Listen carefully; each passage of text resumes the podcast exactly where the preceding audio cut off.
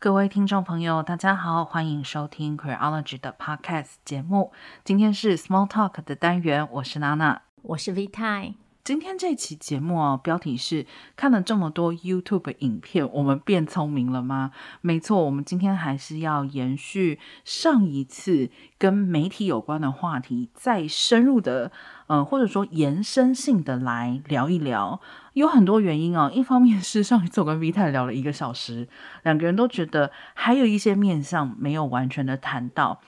第二方面是呢，上一次节目上架之后，我们收到了蛮多的反馈跟留言，那也非常谢谢有些朋友是留言给我们鼓励。那同时，其中也有朋友是留言向我们提出了问题哈。其中一位朋友就提到的，刚好就是由可以算是两位 YouTuber 之间的，我暂时称之为辩论。这两位 YouTuber 呢，分别是超级歪跟好机车。我猜啦，我们的听众朋友之中，可能多数人对超级歪是略有耳闻，但对好机车不一定非常的有印象。那在这边给大家一个 reference，就是呃，之前范琪斐曾经做过一期节目啊，讨论女性主义的时候，呃，当时他所邀请的其中一位来宾就是好机车。那至于说 这两位 YouTuber 到底吵了什么？诶，我们等下会给大家一个简单的介绍，但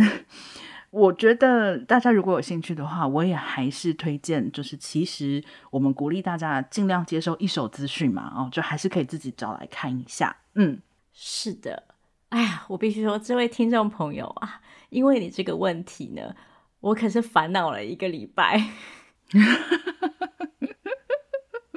我为什么烦恼？是直栽了一个礼拜吗？只是烦恼了一个礼拜吗？哎，为什么烦恼呢？因为我就先后去看了双方的影片嘛。之前我也在节目里提到，就是我这个人比较落伍，我跟就是现在比较红、比较知名的 YouTuber 其实都不是那么熟悉，就是我可能都听过他们，但因为我个人的嗯阅听习惯的关系，我没有去看 YouTube 影片的习惯。所以这次确实是我第一次看超级歪，也是我第一次看好机车。所以我今天提到他们的东西，也都是根据我这单一的经验，就是在我不知道他们过去做的影片的内容跟方式跟呃品质的情况下，我单就就是这次产生争议的这两支影片，然后我看完之后的感想。好，那刚刚说就是纠结了一个礼拜，为什么纠结呢？因为，嗯，我一直在想说，针对这起争议，我到底可以从什么角度，或者应该说，应该从什么角度去切入，然后我还可以提供什么样子的思辨跟意见。刚刚说了，要先给就是如果没有 follow 到这起争议的朋友一个简单的介绍，就是呃，YouTube 超级歪他做了一支影片，是讨论人类社会。为什么是父权的？然后父权机制是怎么运作的？然后也去处理了一些迷思，包括到今天还是有很多人会说：“啊，但是女权已经很进步啦，我们都选出女总统啦，我们怎么可能还是父权社会？女人明明现在在社会上就过得很幸福、很愉快、很舒适，不是吗？”那他其实就处理了一些这个问题。超级歪的论点是从就是 Ellen Johnson 一本很有名的书叫做《性别打劫》这本书出发，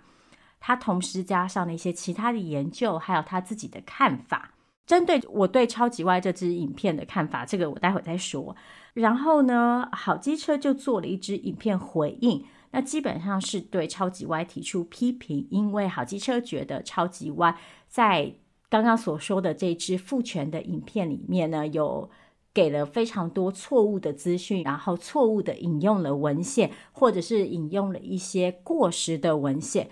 然后好机车就提出了几个他觉得比较有争议的点，然后予以反驳。我也简单的看了一下双方底下的留言，大概就是支持跟反对者都有各半，就是两方其实都有自己的一个基础的群体啦，可以这样说。我之所以很纠结的原因，是因为如果要讨论这件事情，我当然也可以从两方的论点出发，然后谈起。但我想，就是熟悉我们的听众朋友应该也不会太意外，就是这两个人之间，我比较赞同谁的观点，我想大家应该都猜得出来。但是我们也是可以去谈这件事情，但问题是说，这件争论发生到后来，其实出现了一个很奇妙的现象，就是我们其实已经脱离了原始的问题。在好机车反驳超级歪的这个过程当中，其实好机车从头到尾都没有处理到说，所以他对于超级歪的基本论点保持着什么样的立场，而是挑了几个他觉得超级歪在嗯处理制作影片上面时候出现的瑕疵。但是这些瑕疵是不是就能够去反驳超级歪的论点？其实好机车没有说。呃，我个人也看不太出来。但是对于我们这个第三者来说，如果我今天要去回应这件事情，我就很难去越过。嗯，好机车今天提出的这几个论点，尽管我觉得他提出的这几个论点其实不见得是有效的论点，但是我变成说还是要去处理，然后就会变成说我也跟着随波逐流去处理那些其实是。呃，森林里的单一棵树的问题，而不是整个森林。前面说到，就是大家应该猜得出来，我们比较赞同谁的观点。我当然确实同意，我们的社会是一个父权社会嘛。我个人也基本上觉得，超级歪这支影片做的其实蛮清楚的，然后他把整个父权体制怎么运作，其实都讲得也蛮仔细，然后蛮完整的。但是他的影片制作过程当中，确实有一两个瑕疵，那那个瑕疵可能是，譬如说，我觉得他在举某些例子的提供上，他给的不够清楚，就是他没有讲清楚说这个例子为什么出现在这里，用意是什么，然后可能出现的比较突兀，所以会造成一些误解，或者是他没有很清楚的区分说哪些论点来自于《性别打劫》这本书，然后哪些论点是来自于他自己随后的判断。那我觉得这些当然也都是可以讨论的问题，但问题就是说，当好机车决定把他的讲攻击可能太严重，我们讲批评或者是反驳的重心放在这一两件事情上的时候，当然一方面有人可能会觉得说，你作为一个知识传播的 YouTuber，你本来就有义务要对你的资讯。负责，你要提供最正确的资讯，我完全同意这一点。但是，就像我一开始说的，当我们选择这样的处理方式的时候，就变成其实最初的那个问题就就消失了嘛。其实我想，我跟 V 太的纠结有一点点类似，就是其实当时看到这个问题的时候，我下意识的有一个第一个反应就是说，那我们是要从媒体的角度来讨论它，还是要从呃这两支影片之中所提到跟女性主义有关的角度来讨论它哦？后来我想一想，其实我这个想法也是有点局限了，两者并不见得完全无关啦。举个例子来说啊，其实这一次我觉得去看这个超级歪的影片，以及跟这个好机车之间的这种争论，感觉到很阿杂的一个原因，其实是因为这不就是我们女生在网络上谈论女性主义经常遇到的现象吗？就是你你认真的去举例、去说明，然后去去论述也好。但不管你怎么做，总会遇到有一些人，当你在说你自己身上的例子、说你的感受的时候，他就会说你这是无限上纲；当你说理论、说现象的时候，他就会说你其实是这个呃没有正确的举例。也就是说，其实到最后，从来都没有真的去谈到这个核心的问题。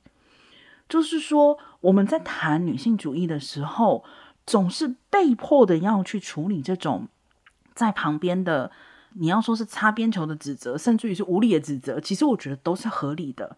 而且这个感受让我觉得很难受的一个原因，就是其实这是一种我把它称之为策略。虽然我觉得在使用的人可能没有觉得他在使用这样的一个策略，但其实它确实是一种使得一个讨论进行不下去的一种方法。而我们过去在什么情况也看到过呢？其实，在同性婚姻通过之前就见过这样子的手段了。就比如说，反对方他只要不断的抛出一些你闻所未闻、听所未听，但是他声称从哪里哪里哪里哪里就是就是抄来的一个新闻，然后哪里哪里哪里来的一个判例，然后讲的有鼻子有眼的，然后结果正方必须做的是什么呢？人家说一个字，你要花一千个字去澄清，结果结局是你正方的正面的论述在哪里？可能有，但最后就是淹没在这些口水里面。这也是近几年其实公共讨论非常常见的一个现象。嗯，甚至于我其实不能确定媒体，甚至于说自媒体的发展对这个现象来讲是一种正面的。影响，甚至于我认为可能是发生了负面的影响。一方面来说呢，其实自媒体的出现，也或者说网络媒体的出现，在一开始真的是让人感到非常的愉悦以及开心。为什么？因为媒体可以开始细致化的分众。就我不晓得大家有没有过，比如说你曾经很喜欢某一个广播电台，然后他播某一种很小众类型的音乐，一段时间之后，他可能因为你知道作为一个商业电台无法继续支撑下去，然后他就收掉了。可是当网络媒体兴起之后，哎，现在这些都不是问题了。你的爱好再小众，其实都有可能透过网络找到有一个媒体，或是有一个媒介，不断的在播送或是传递你所喜欢的内容跟东西。可是相对来讲，这也就形成了中国方面称之为所谓的讯息茧房，或者你要说是资讯的壁垒。简单讲就是这个意思了。也就是说，我们在我们所喜欢、所接收的资讯里面，我们可能。都觉得自己是，你知道，I'm the king of information。但是，只要跨过那道墙，墙外面的世界可能真的就是属于哇，wild wild world，你完全不知道他是在干嘛。就比如说像这次这个超级外，我有没有听说过？有的。好机车有没有听说过？有的。我有没有看过他们的影片？没有。其实这就已经是一种很明显的资讯的壁垒。那虽然上一次我们也提到，有的时候没听过、没看过，不见得是一件坏事。但是这里主要想要指出来的问题是在于，是说某一个程度上，媒体的细化分众，其实可能加剧了公共讨论的困难。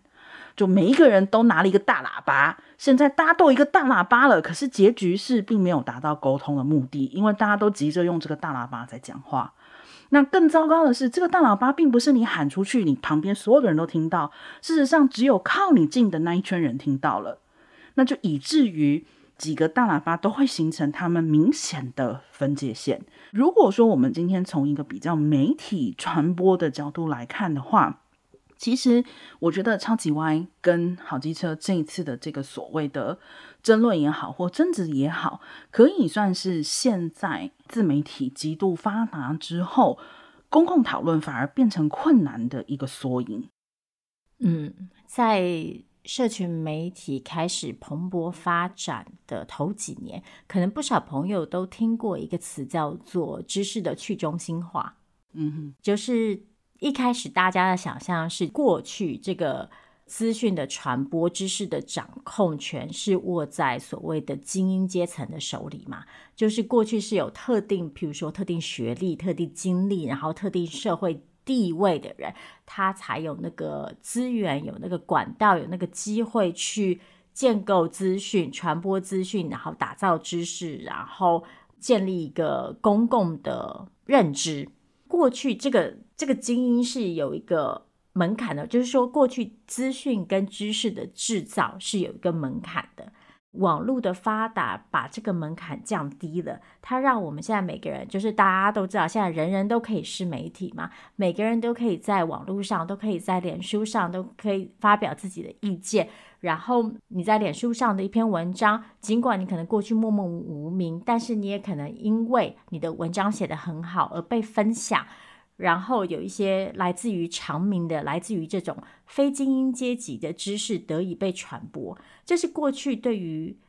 社群网站、对于自媒体可以对知识和资讯所带来的好处的一个想象，就是资讯的平民化、去中心化、普及化，甚至是民主化。但今天就是像娜娜刚刚说的，我们看到的结果似乎跟那个理想有一点点遥远。首先是群众的分隔，再来是其实我也不是很确定说，如今我们制造出来的知识真的变得更普及，然后或者甚至是说。因为这样子大量的知识的制造，就变成说，像我们上礼拜提到的那个产制的过程，我们是不是每个人都有能力去判断那个产制的过程？然后每一个不同的生产者，他所生产出来的那个品质要如何被检视？要如何被讲一个比较严重的词管控？我们要怎么样去判断？像。在台湾，大家也知道，最近就又出现了就是脸书粉专假造新闻的事件嘛。它其实这几年我们在台湾的脸书上面，其实出现好几次类似的事情，可能严重程度不一，但是就会出现说，哎，可能某某粉专发了一篇文章，最后发现，哎，其实这个粉专的目的是跟政党有联系，或者其实内容不甚正确，等等等等等等的。问题就会变成说，所以作为一个平常的阅听者，你要怎么去判断？我这次在看《超级外跟好机车》的时候，其实也很很不安的地方就在于说，我之所以有我的这个判断，来自于我相对一段长时间的在女性主义上面的训练。但是，如果是没有这样子的经历的人，在看这两支影片的时候，我觉得一方面可能是容易被情绪牵动的，另外一方面也是会很容易被这个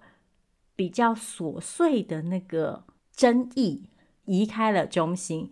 那再下来是要怎么去判断这一整个系列的讨论的重点到底是什么？所以我必须说，就是这一阵子的许多事情，确实是让我对于自媒体这件事情感到越来越多的警惕，应该这样说。好，那在我们其实就媒体的这个部分继续聊下去之前呢、啊，我觉得，嗯、呃，也还是要回应一下，就是关于那个我们是不是一个父权社会这件事，还是要讨论这件事情吗？没有没有，应该说具体的来讲，应该是。关于父权制度是怎么在社会形成的这一点啊，这次 V 太找到一篇我觉得很有意思的文章，那它是简体字哦，但是如果大家有兴趣的话，可以搜标题，标题是“猎巫从未远离，厌女是如何成为一项社会工程的”。我个人看完之后的感觉是，我觉得他的说明已经算是非常的全面了啦。就我我觉得我们没有必要在这里讲得太过的详细。但其实刚刚 V 太问的那个问题，真的就是，我觉得如果我们到现在还要讨论我们是不是一个父权社会，是真的让人有一点心寒，就是。但是很明显，就我们不讨论也没有用嘛，因为那个好机车跟超级歪已经明显的讨论了，也就表示还是有很多人现在依然觉得，哦，我们不是父权社会啊，女性过得很好啊，根本没有就是这个性别不平等的问题哦。我们再拉回到就是媒体的这个角度来说，嗯，其实刚刚 Vita 也提到了，就是说自媒体的发展。确实，在资讯上面，一方面我们好像看到了有去中心化这样的一个优点的一个可能。我觉得确实，因为某种程度上来说，我觉得比起资讯的单一跟集中，去中心化总是比起这个单一跟集中要好、要强，而且是好很多、强很多。可是相对来说，去中心化或是多元之后，我们是不是真的有能力去处理那么多的资讯？其实成为了另外一个问题。这个我们上次也有稍微的聊到。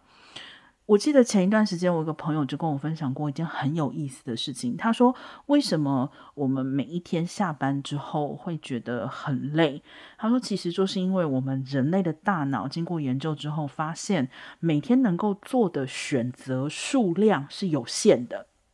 就是说。”你可能有一些选择是你无意识你就已经做好选择了，比如说我这一刻现在是先去刷牙还是先去洗澡，是先穿衣服还是先穿裤子，这个你可能不需要花一两秒钟，你的大脑很快的会帮你把这个选择过掉。可是事实上，我们大脑每天在做非常非常多的选择跟筛选，以至于当你下班之后，你你感到很累，你感到脑袋转不动的时候，那不是你的错觉，是你的脑袋真的转不动了，所以。资讯的多元确实也就会带来我们上次提到的一些问题，就是说，那我们每一个人都有能力去处理这么多的资讯吗？我们上次也试着去回答，如果没有能力处理这么多资讯，有可能怎么样？在没有办法去做大量处理的情况之下，尽量的。呃，让你获得的资讯比较均衡，或者是说尽量的对你获得的资讯，至少先保持一些怀疑的态度。但其实就是讲到这个怀疑的态度，我最近也发现了一件事情，就是说我们现在对假新闻或者说是呃造假这些词都很敏感。那比如说最近有林北好友，就是关于假造说他的家人遭到威胁这样一件事情。那因为它本身严格来说也算是一个自媒体啦，这种我觉得是一个最，我觉得可以甚至于说是最极端的示范了，就是这是刻意误导的言论，是完全是以假造错误的讯息来诱导言论。可是呢，我觉得有的时候我们去看待所谓的假消息或假新闻，我们也应该要去理解这中间其实有一些，嗯，我觉得是可以算是不同的。层次，那有的我们会看得很重，有的可能看得比较轻。但是现在还有一种现象，就是我觉得只要讲到假消息，好像大家就是啪，就是打死。可是它是哪一种假？有的时候我觉得是值得一些些、一些些探究跟研究的。就比如说像老高跟谷阿莫，我觉得一直都是属于算是被轻轻放下。他们其实比较类似于像是。抄袭跟简化的问题，这个问题一直我觉得都是大家觉得哦，对，我们知道这个问题，可是我就是想要三分钟看一部电影啊，或者是对，那又怎么样呢？我就是觉得老高讲得很好笑，可是事实上就是我或许没有办法用假讯息来来指他，可是其实我们要理解，他们这种算是，如果以吃东西来讲的话，这就算是。高加工食品，就是它比较像是热狗或是火腿这样子的东西。因为我不是说你不可以看古阿莫，或者说你不可以看老高，但是当一部电影它其实要靠剧情、节奏、镜头、音乐，从方方面面去给你呈现一个故事的时候，浓缩到三分钟之内，古阿莫一个人配着画面，咚咚咚咚咚咚这样念下去的时候。当然，有的人就是爱吃热狗嘛，对不对？可是我觉得，我们对于自己在吃热狗这件事情没有意识，把它轻轻放下，其实是是有一点危险的。嗯，中国对这样子的媒体内容有一个名词，我个人觉得很生动，叫做“电子榨菜”。哦，电子榨菜的意思就是说，吃饭的时候配饭用的影片内容。那为什么叫榨菜呢？因为他们通常不是什么美食，也没有太多味道。可是它的用意是什么？用意就是帮你配饭，让你可以很快速，嗯、然后有效率的吃完一碗饭。然后你吃饭的时候不会觉得无聊。我觉得，嗯，如今我们看的很多东西，其实最后都变成了这样子的一个性质，就是其实某种程度上来说，听众。或者是阅听者、受众也没有给予这些内容太高的期待，因为我们想要的可能就是一个可以带我们、伴我们度过一些零碎然后无聊时间，然后让我们觉得自己没那么无聊的一些内容而已。我们其实也不是很想要在吃饭的时候，或是在下班之后，还要花三十分钟去听一个人解释说我们的社会为什么是父权的。就是 这件事情对我们来说，可能真的也就太累了，所以你我们就会去选择一些其他负担没有那么重的东西。这几年有越来越多的研究讨论在分析这个现象。那当然一部分是。资讯过量，另外一部分是在这个讲求高效率的时代，其实我们连娱乐跟资讯接收都被赋予一种高效率的期许。所以，当你下班有一个小时，你吃饭时间有半个小时的时候，你要在这半个小时看完一部三十分钟的影集，还是你要在这个半个小时用十个三分钟看完十部影集？嗯。然后后者就会让你觉得，哎呀，我这三十分钟利用的好有效率啊！我这三十分钟做了好多好多事情啊！这其实某种程度上算是资本主义给我们的另外一种压迫嘛，就是我们如今连休闲都要竞争，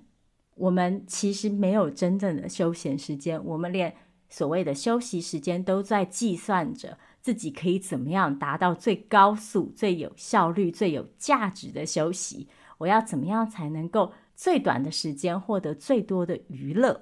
一个我很喜欢的中国脱口秀演员之前就讲过一句话，我很喜欢。他说，在短影片的时代，我们用零碎的时间学习了非常多零碎的知识。我觉得这算是这个时代蛮好的一个注解。嗯，讲到零碎化这件事情，其实我坦白说，当初在台湾 Podcast 刚刚开始受到欢迎的时候，我一度是真的比较，嗯，比较悲观。嗯，比较悲观的原因是我真的觉得现代人接收资讯好饱和哦，我不知道。就是谁还有空分耳朵出来听 podcast？但是当然了，后来我的这个嗯想法有颠覆性的改变，主要是因为理解到声音媒体它具备了一个特殊性，就是你可以把眼睛跟手拿去做别的事情。只要出借耳朵，那我们曾经有听众在蛮久之前留言反映过，就是说他都是比如说洗碗或开车上下班带小孩的时候在听我们的节目，然后我就想说，哦，对吼，其实对很多呃，尤其是同时承担工作跟家庭照顾职责的人来说，可能其实声音是一种蛮好的方式。但是这个零碎化的问题哦，其实并没有解决。倒也不是说零碎化就一定是负面的，只是我经常觉得，就我们现代人就好像，好像一个杯子里面已经塞了很多很多的石头，然后我们还不断的想要用水倒水进去，再把那个缝隙就是都全部塞满。那可是其实这就变成一件有点矛盾的事情。那你为什么不直接放水就好了呢？那不是就能够把杯子放得满满的吗？就没有缝隙的问题呀。所以我的意思是说，放石头可不可以？可以。尤其现代人工作的时间真的很长，然后还有很多其他的家庭的社会的职责，就你的杯子里可能被迫永远都是需要放石头的。所以有这种零碎化的嗯情况是很自然而然的。可是相对来讲，这个零碎化的现象确实在不断的形塑我们在吸收媒体资讯的时候的使用行为，以及并且造成了一些资讯接收上面的问题。就我记得我之前就有提过，大家其实看新闻台的新闻，你应该会发现到新闻台的新闻都不会太长，一般在一分十秒到一分三十秒。这个是从大概二十年前台湾各家新闻台就是这个死规定了。为什么？因为他们研究过数据，用那个电视机的追踪的那个工具研究过，一则新闻超过一分三十秒，绝大多数的人就会失去耐心，就会转台。所以某一个程度上来讲，我们的注意力不集中的这个问题真的很久了。就是我可以理解，嗯，为什么会有古哈莫，为什么会有老高，因为大家真的都。注意力不是那么集中，但是又很想要尽可能的多获得资讯，这个我觉得真的没有一个很好的解方，因为甚至于像我自己我有的时候会面临一个抉择，就是因为我不喜欢片段式的去接收一些东西，比如说像我看小说，其实我喜欢一口气看完，我其实很不喜欢分段看，我就渐渐的变成说，配合自己的生活习惯的改变，或是工作时间的改变，有的时候还是要去接受这个现实，但是我还是那句话，就是我觉得。我们总是要对这样的事情保持一点点的警觉性，就是虽然这已经成为一种常态，成为一种几乎是自然的现象，但我觉得并不代表我们就是一昧的去去接受它。当你所接触到的东西是零碎化的时候，我觉得至少有一件事情可以提醒你自己的，就是。假使今天我要拿着这个资讯出去跟人家发生意见的争论或是械斗的时候，就先提醒自己一下：诶，我的资讯可能不全面哦，我是否适合发表这个意见？嗯，我觉得至少这样可能在公共讨论的环境上面可以起到一点点的正向作用吧。我这两天也刚好读到了另一篇文章，我觉得也描述出来了。这个时代的另外一种特性，那这个角度是我之前没有思考过的。这篇文章的作者在讨论的是，他觉得数位时代造成了一种记忆的无机化，就是相对于有机，如今是一种无机化的状态。那他的论点是说，过去啊，在没有这些数位技术的时候。记忆是一件专仰赖人力，就是个人能力跟个人意愿的事情，就是我们要用我们的头脑记嘛。然后我们如果要回溯我们的记忆的时候，你是要去想的。那这个想的过程其实就是一种心灵的力量。这个作者就说，那因为如今储存资讯跟储存记忆这件事情，已经变成说。纯粹的在仰赖技术帮我们达成，反正我所有的事情你丢到云端上，它就帮你记住了嘛。那所以就脱离了人的心灵力量，同时它也脱离了我们所处的社群的一个关联性。也就是说，如今这些事件、这些资讯跟这些嗯所产生的所谓的一种文化现象，和我们所处的那个。生存环境之间的相关性是越来越浅薄的，那这个浅薄又造成了一个后果，是说我们因为没有了那个社区情境跟那个社区关联性的一个基准，让我们失去了一种道德的准绳，然后去判断这些，嗯，透过自媒体所形成的这些媒体商品、这些表演、这些宣讲。等等等等，这些内容，我们失去了一种判断的能力。最后的结果就是，这些由自媒体生产出来的内容，和我们的生活其实是无关的，和我们的道德也是无关的，和我们的文化甚至也是无关的。然后成为了一种完全无机质的一个存在。我觉得这个观点其实非常有趣，因为在某一个程度上，我觉得它。可能回答了我自己心里面的一些问题。我最近其实一直在想，就是我们怎么有办法接受那么多资讯呢？就是虽然我知道这些可能都是单向的接收，然后我知道单向的接收其实对大脑来讲，它其实是一个相对比较麻痹的情况，因为你不需要做出反应。可是相对来说，我又觉得，你看大家在网络上其实非常的。全情投入啊，对不对？大家在网络言论械斗的时候，每个人也都非常的真情实感啊。或是你做键盘柯南的时候，你也都非常的真情实感啊。然后我就会觉得说，即使只是情绪，我们怎么有办法去接收那么多的情绪的起伏？然后我就觉得这个无机化的观点，其实可能回答了这个我我的这个疑问，因为。它其实跟我们的生活是脱离开来的，它是一个，就有点像是中国讲上网冲浪，就是真的，你就是在在上网的时候，你在那个浪潮里面，然后有那样子情绪激荡。可是同时，因为它跟你的生活是脱节的，所以当你今天把网络关掉，手机按灭的时候，其实这个事情就结束了。所以某一个程度上，它很像，它很像一种情绪的兴奋剂，你可以短时间的。Get high，然后你又可以回到所谓的生活之中。但我觉得这件事情同时也很可怕，因为事实上，你觉得它跟生活是脱离开的。其实这种在网络上寻求情绪发泄或是高潮的这样的一个行为，它最后还是会回馈到你的生活之中来。不管是从一个比较大的，我们刚刚讲的这个所谓记忆的无机化的层面，或者是说，嗯，因此而在你的现实生活之中，你失去了或大幅的减少了与他人情绪交流的，呃，情况。我觉得最后他还是会反馈到现实生活之中。嗯，在我们进入下一个主题之前啊，我还是想了半天，我还是想要再绕回来讲我们一开始的影子，就是超级歪跟好机车。哎，一直 cue 这个两个人，就是如果有粉丝的话，就不用特别跑去跟他们说，哎，Creology cue 到你们了。虽然说我也是有点就是羡慕那个流量，但是。嗯，就大家随意，就不用刻意这样子。我觉得在这里就要直接的说清楚，就是我们没有 Q，我们就是拿来做举例，没有 Q。Q 的意思就是你知道，就是比如说，哎，希望一起来讨论。没有，没有，没有，没有，我们就是做个举例哈。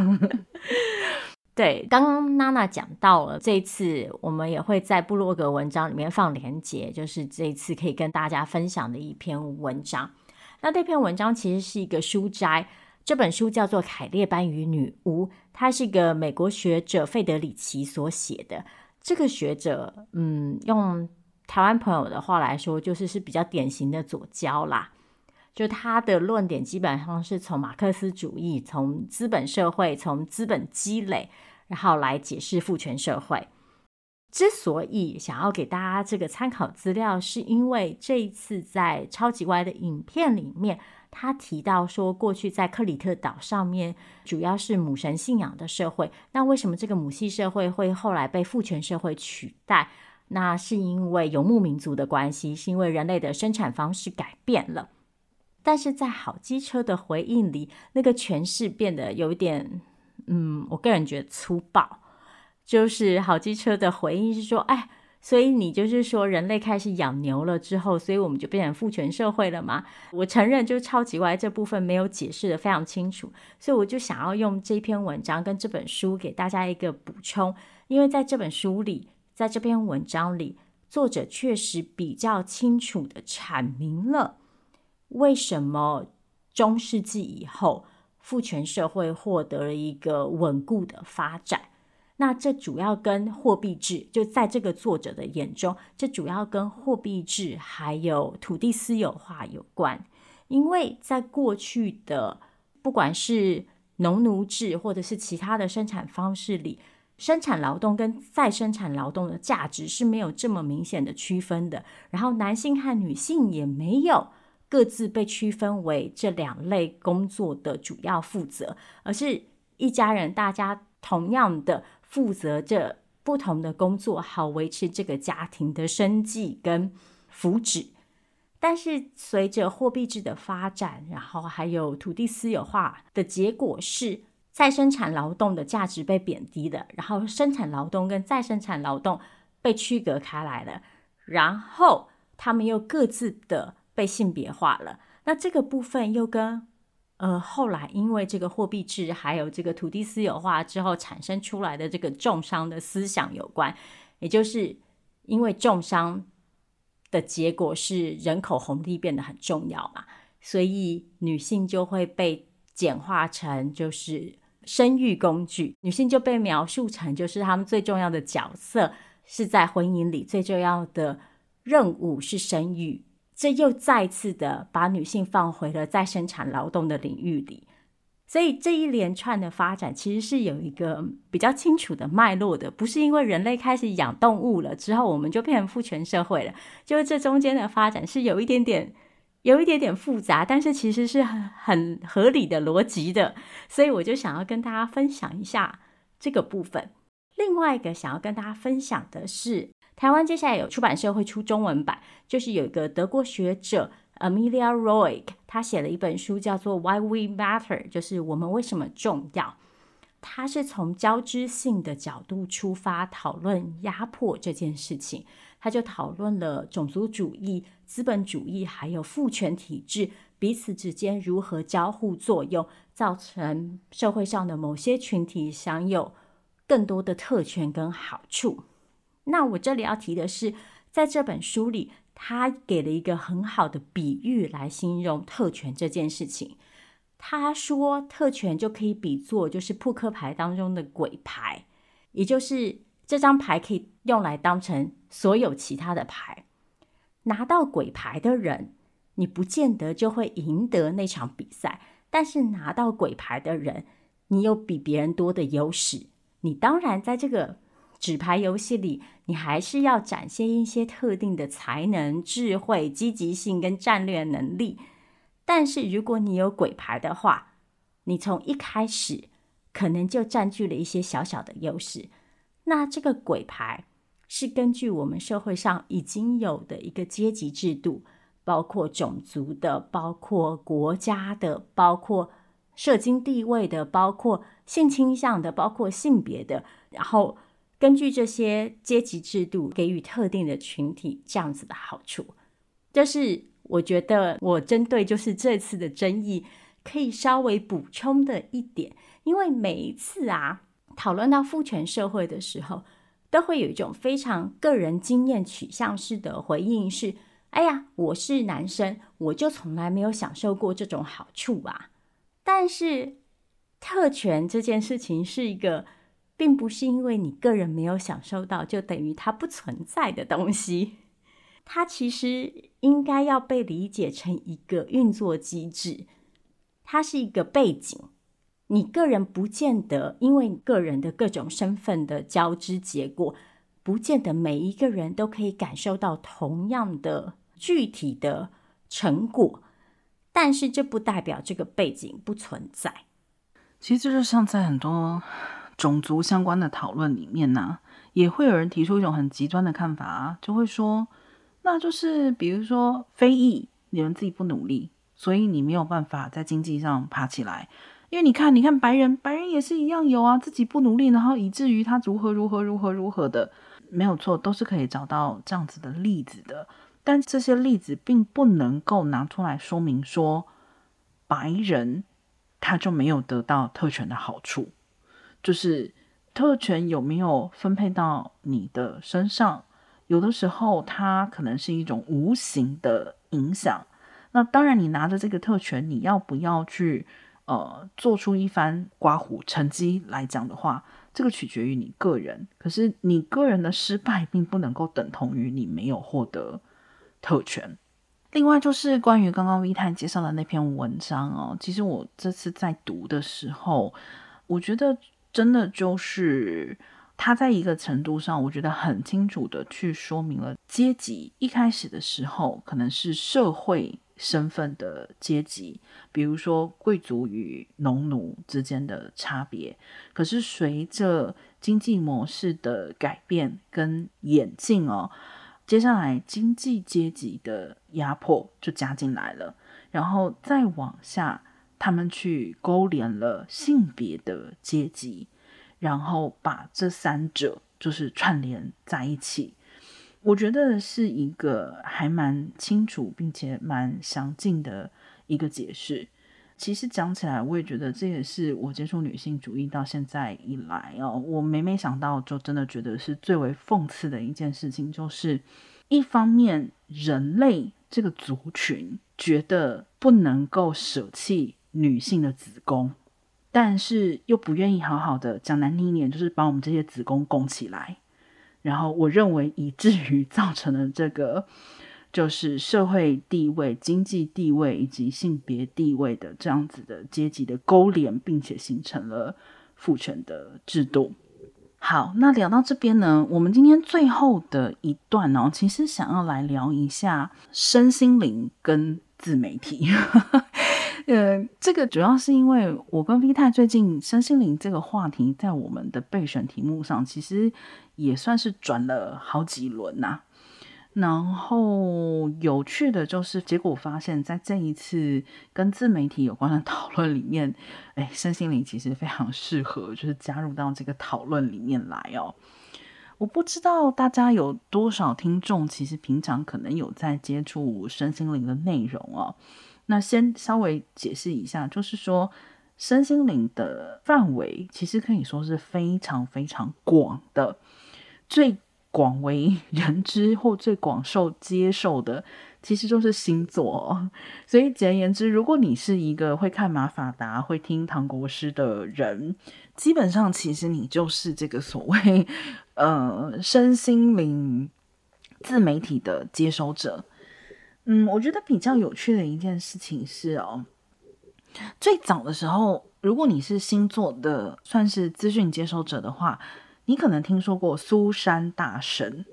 就是他是一个 西方非常有名、已经上了年纪的一个占星家哦。他算是非常早，就是开始把他的内容上网的人。就是我觉得以他的年纪来讲，他可以算是先驱了。就是把这种星座的内容放到网络上，并且透过网络来大量的接触，就是对他的内容有兴趣的人。而台湾的话，在这方面的代表性人物其实是是我们的唐国师。我觉得，如果大家有认真的去研究过，或说关注过唐国师的这个他的职业发展历程的话，你就会发现他在媒体这一块一直是非常非常有 sense 的。这包括他早年上电视台的节目开始，就《非冠命运》开始，然后到。他后来自己去投入，就是他同样也是一个先驱者，去投入，比如说 YouTube 影片的产制，甚至于包括他现在来录 Podcast。当然啦，哦，作为一个占星师，我相信那是因为他在这些事情上，呃，星星告诉他这是行业的前景。但另外一方面，我觉得是因为他真的对媒体很有认识。其实我觉得。自媒体跟身心灵在某一程度上来讲是一个非常好的结合，因为就像我们刚刚提到，自媒体作为一个可以细化分众的媒体，使得身心灵这样子的内容啊，其实有了发挥的空间。就是我我知道，可能大家会觉得是说，诶，其实身心灵的内容好像没有很小众吧？呃，其实也。不是哦，还是相对很小众的。就是虽然可能大家现在朗朗上口都会讲一些什么水星逆行啊，什么什么这些，但其实身心灵的内容的接受度并没有想象的这么高。它在一个程度上面来讲哦，当然是促进了身心灵的流行。我觉得没有办法说接受度啦，但至少就像我们刚刚讲水星逆行嘛，现在。不知道什么是水星逆行的，可能也大概都听说过了这个词。可是相对来说，某一个程度上面来讲啊，我觉得自媒体所造成的一些呃资讯传播上面的问题，可能其实在身心灵的领域里面来讲，是我觉得甚至于会造成更大的伤害的。比如来说，就是。讲的极端一点哈，比如说以前有一些那种利用这种嗯迷信的情况来做诈财或是敛财的，那是否其实他以前只能透过人际传播来拉到人来来骗人，但是现在透过这个呃网际网络或是透过这种所谓的自媒体，有可能可以去接触到更多的人呢？那如果讲的一个不要这么极端的例子，其实举例来说，就好像在台湾有这个现象啊，但比较明显的话，可能是在中国，就是像中国这几年对身心灵或者说算命的这些产业有非常高的需求度，但是品质如何，其实这是很难去度量的。但是你如果去看那个消费额，不是总额哦，你看单笔的消费额，你真的会感到。非常非常的惊人，就是真的是从一百块到一万块，甚至十万块，可能都有的这样的一个情况。我们前面讲到那个数位时代的一种记忆的无机化跟文化的无机化，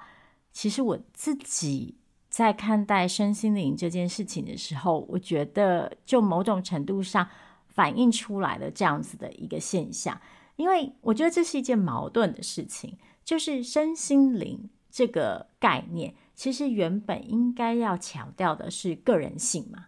是一个你个人的，我们讲修炼也好，讲升华也好，对，这应该是一个你根据个人的背景、个人的经历，然后还有个人的整个情境的转变所期望达到的一种效果，但是。大家可能也会发现，就是在身心灵结合了媒体之后，它其实逐渐的转变成一种商品，而且它是一种可以被标准化的商品。就是现在会有很多人告诉你说，如果你想要达成这个效果，你就做这样这样这样的事情；如果你想要怎么疗愈自己，你就怎么样怎么样怎么样怎么样。那就变成说，那个个人性、那个自主个体性反而消失了。然后它变成一种大众的，然后可以不断被复制的，然后甚至是可以透过消费来达成的一种过程。然后简单说就是一种商品嘛。我这几天在研究这个主题的时候，看到了一个很有趣的讨论，是说很多人会发现，就是好像女性特别容易受到身心灵论调的吸引。就有人会问说：“诶，是为什么？是因为女人都比较容易被骗吗？还 是说女人都比较脆弱，所以女人都比较需要疗愈？”其实当然应该都不是。我个人觉得一个比较合理的解释是，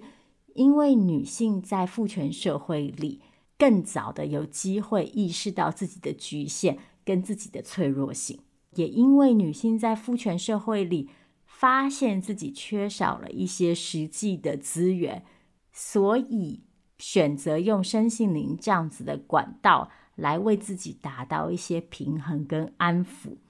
所以从这个角度来说，我们要说身心灵是一种女性自己对自己的赋权，我觉得也对。这里的“赋”是那个赋予的“赋”哈，就是 empowerment，我觉得也是。但是另外一方面，我也会有点担心，说它成为一种。女性主义被资本主义收编之后，最后被父权拿来用来安抚女性的一种小工具，就是白话的说，就是 OK，你们不用管更巨大的压迫，你们只要透过身心灵这些疗愈，然后让自己在自身的环境里得到安慰就好了。那更大的革命就暂时不用去想了。我觉得这就又变成了一种有点反动的思考。我赞同 V 太说的，就是为什么感觉身心灵主要的受众是女性群体？其实我觉得是因为在父权的体制之下，女性比较早认识到了自己的脆弱性跟局限性，甚至于更进一步来说啦，我觉得有的时候，如果你来看一些行业，或者是说某一些特定的领域。会发现女性集中的现象，当然有一部分有一些是在一些职场上，它对女性产生了排他哦。但是有的时候，如果出现女性集中的现象，其实我觉得也是因为在父权的体制之下，其实女性认知到了那种我被指派这个女性的身份，在这个体制里面。我的限制是非常多的，我的玻璃天花板就在那里，然后以至于愿意去投身某一些领域或者是呃产业。举例来说，大家应该有发现吧？慈善团体 NGO 里面，其实女性的人数非常之多。难道这是因为女性都特别心软吗？特别愿意就是照顾别人、为他人付出吗？其实我觉得不尽然，有一大部分的原因，我认为跟接受身心灵其实是很像的，因为认知到在这种父权体制之下的嗯限制哦，以至于愿意去投身到这样一个相对来讲。不是完全依照父权逻辑在运作的这样子的一个环境里面去。不过呢，今天这个如果说要做一个小小的结论的话呢，其实我觉得还是一样啊。不管是身心灵的内容啊，还是像我们讲新闻的内容啊，还是今天这个好机车跟超级外的内容啊，我觉得要回到的就是我们上一集提醒的，尽信书不如无书嘛。对不对？嗯，我个人也是觉得唐国师讲的蛮准的，但是也希望大家不要信了唐国师就其他的都不信哈。嗯，对，所以对资讯还是保持一定的嗯怀疑，然后尽量促使自己接收多元的资讯。嗯，我觉得这个真的已经是我们在现在这种嗯讯息横流的一个时代里面必须做也。能做的就是小小的一个一个部分了，嗯嗯。说到这里啊，就容我再小小小小小小，最后再举一个例子，因为这个例子其实有点困扰我哈。就是又回到那个超级坏跟好机车，大家就知道我这一个礼拜真是很认真研究这两个人了。但我要讲的是，呃，在超级坏的影片里，他最后最后举了一个例子，说就是。婚姻制度对男性是比较有利的，然后说，呃，有研究指出，已婚的男性，呃，会过得比较开心，然后寿命比较长，但是已婚的女性不一定。然后后来好机车就提出了一个反驳，是说不，其实也有另外一个研究说，其实已婚的女性最后的寿命还是比单身女性长，所以表示女人就算不结婚，也不会过得比较幸福。但是。好，这时候大家可能问题就来了，诶，两边都各自有研究，所以谁比较对？那我这里想要提的一点就是说，但是下一个要问的问题是说，那为什么呢？比方说，我没有去查资料，但是我很直觉的反应是，嗯，因为在父权社会里，单身女性可能面临了更多生存的。打压跟冲突跟挑战啊，譬如说，单身女性可能更容易进入经济困境，单身女性可能更容易流离失所，或者是如果单身女性又有小孩的话，单亲妈妈的经济负担是更重的，等等等等等等。然后还有单身女性可能常常要在家里负担更多的照护劳动，然后单身女性可能会因为社会的歧视而造成更多的心理问题，等等等等，这些原因就有可能去。导致那个前面那个研究说的，哎呀，其实结了婚的女人过得还是比单身女人幸福嘛。但是这不等于说婚姻对于女人来说是一件好事啊，或者说这也不等于说啊，因为女人在婚姻里过得不错，所以我们不是一个父权社会啊。举这个例子的意思就是回应娜娜刚刚说的，就是那个尽信书不如无书。这个年代大家都很喜欢一天到晚就 name drop。或者是啊，我这里有一篇研究报告，我那里有一篇什么什么学者说的话，这些当然都是很重要的资讯。但是在接收这些资讯的背后，我觉得另一个很关键的建构工程是去培养一个知识体系，然后去培养自己一个能力，是我怎么样去理解这些数字、这些资讯。如果我们可以花一点时间去培养这些能力，或许可以帮助我们更好的去看待这些论战。对啊，其实你知道这边我也有一个经典的举例，就是早些年的时候，大家就说：“哎，你看同性恋容易忧郁症啊，哦，容易心理疾病啊，容易呃早死啊，各方面没有错。从结论来看是这样子的，可是这个因素是什么？有的时候我们在建立这一份研究的时候，其实就已经受到了。”我们自己的认知的局限，你可能并没有把所有的因素列出来。那么你在你所列出的因素之中，然后去寻找了因果关系，那么这个归因当然也不能称之为是正确的。也就是说，归因不是你是同性恋啊，归因是其实应该是同性恋在社会上受到的歧视，导致了心理上面的呃困难。所以，资讯这件事情本身，我可以理解，在现代，我们真的很容易会因为觉得自己掌握了资讯，感受到自己掌握了权力，因为确实在现代，资讯就是权力。可是，我觉得，那我们对待这种权利的谨慎，就要跟我们对待以前任何一种权利都是必须要有相同的谨慎。当我们在说有权利的人得到权利之后换了一颗脑袋，那么我们在得到资讯的权利的时候，我们有保住自己的脑袋吗？好，那今天的节目我们就聊到这边。嗯，也是一样哦。这期节目聊的比较长，那如果你收听完以后有任何的想法、意见、回馈、建议，想要我们聊什么主题，可以写信给我们，或者是到脸书上面传讯息给我们。那我们节目就到这边，我们下次见喽。对，虽然说刚刚抱怨了一下，但是还是很欢迎，就是大家推荐我好看的 YouTube 影片，因为我觉得自己偶尔要出去见见世面。然后最近这几次在大家的推荐之下，其实还是看了蛮多有趣的东西的。虽然说也白了很多头发，但是我觉得还是很有趣的。所以，嗯，如果大家有其他的推荐的东西，或者觉得哎，你看完之后有什么看法，也都非常欢迎你们继续留言写信给我们。好，那下次再见，大家拜拜，拜拜。